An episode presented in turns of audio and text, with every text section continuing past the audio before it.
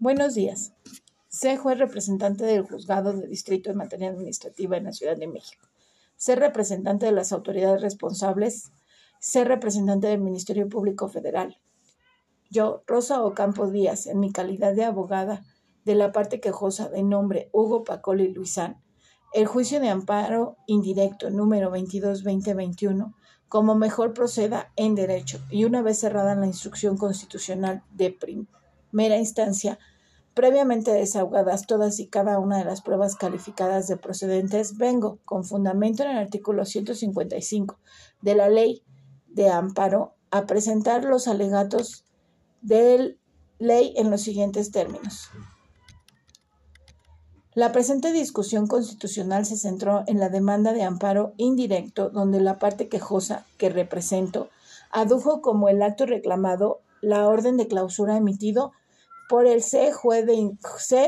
jefe de inspectores del Instituto de Verificación Administrativa de la Ciudad de México, INVEA, donde se reclamó la resolución contenida en el oficio número 0185-2020, en la cual se ordena la clausura de una tienda de abarrotes denominada La Luz del Día, propiedad de mi representado, el cual se encuentra ubicado en calle Barranca Chica, en la alcaldía Gustavo Amadero de esta ciudad, y se incluyó al ciudadano jefe de grupo de inspectores de esta ciudad, por lo que reclamo el cumplimiento y ejecución de dicha orden. Para ese efecto, presenté antecedentes del acto reclamado en el sentido de que, como se acreditó con la documentación que se anexó, mi representado es propietario de la mencionada tienda, en cuyas actividades se encuentran registradas en el Padrón Federal de Contribuyentes como persona física con el RFC PALH 8002 29876 Además, como lo acreditó con el original de la cédula que se anexó, el quejoso aquí representado tiene licencia expedida por la Secretaría de Gobernación del Gobierno de la Ciudad de México para vender cerveza por botella cerrada.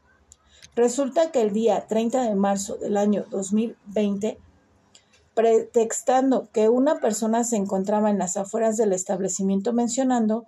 tomando una cerveza sin notificar formalmente y sin mediar orden de autoridad competente, el C, jefe de grupo de inspectores al mando del personal a sus,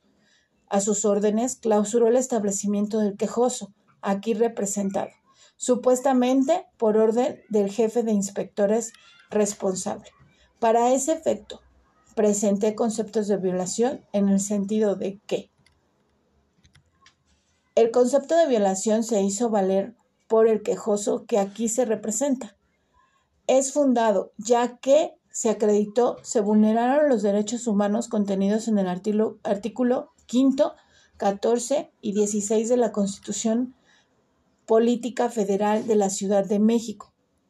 en virtud de que se privó de manera injustificada a mi representado, el quejoso, de las pensiones y derechos sin mediar juicio en el que se cumplan las formalidades esenciales del procedimiento, ni tampoco se funda y motiva la causa legal del mismo.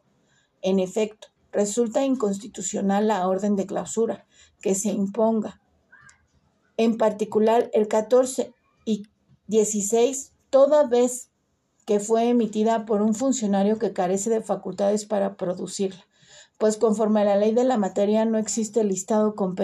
de competencia atribuido a este, por lo cual el acto reclamado es infundado e inconstitucional. Por otra parte, la orden de clausura mencionada es infundada e inmotivada, pues formalmente nunca se me ha notificado la causa por la cual se procedió a ejecutar el acto que se reclama e igualmente el hecho que aduce nunca se acreditó y su argumento es gratuito respecto de una que una persona estuviera tomando una cerveza en vía pública y afirmando sin conceder que así fuera al respecto de que frente a mi establecimiento alguna persona estuviera ingiriendo bebidas alcohólicas. No constituye de mi parte ninguna violación a los reglamentos vigentes en materia. Por lo tanto, no puede ser causa de una clausura como la que se ordenó en mi perjuicio. Por lo que, para representar dichas violaciones, procede a que se conceda el amparo y protección de la justicia federal que se está solicitando. Por las razones expuestas, también se viola en perjuicio de la quejosa lo dispuesto por el artículo quinto constitucional, toda vez que de, de esta norma determina que a ninguna persona podrá impedirse que se dedique a la profesión e industria o comercio o trabajo que le acomode siendo lícitos y teniendo esta característica el trabajo del quejoso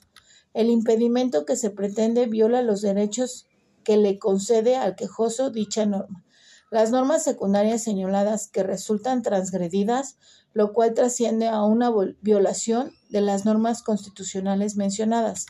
por lo que para reclamar, reparar dichas violaciones, también procede a que se conceda el amparo y protección de la justicia federal que se está solicitando. Por lo anteriormente expuesto y atentamente solicito,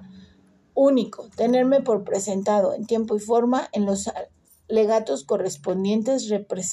respecto al presente asunto. Protesto lo necesario. Es cuanto, señoría. Muchas gracias.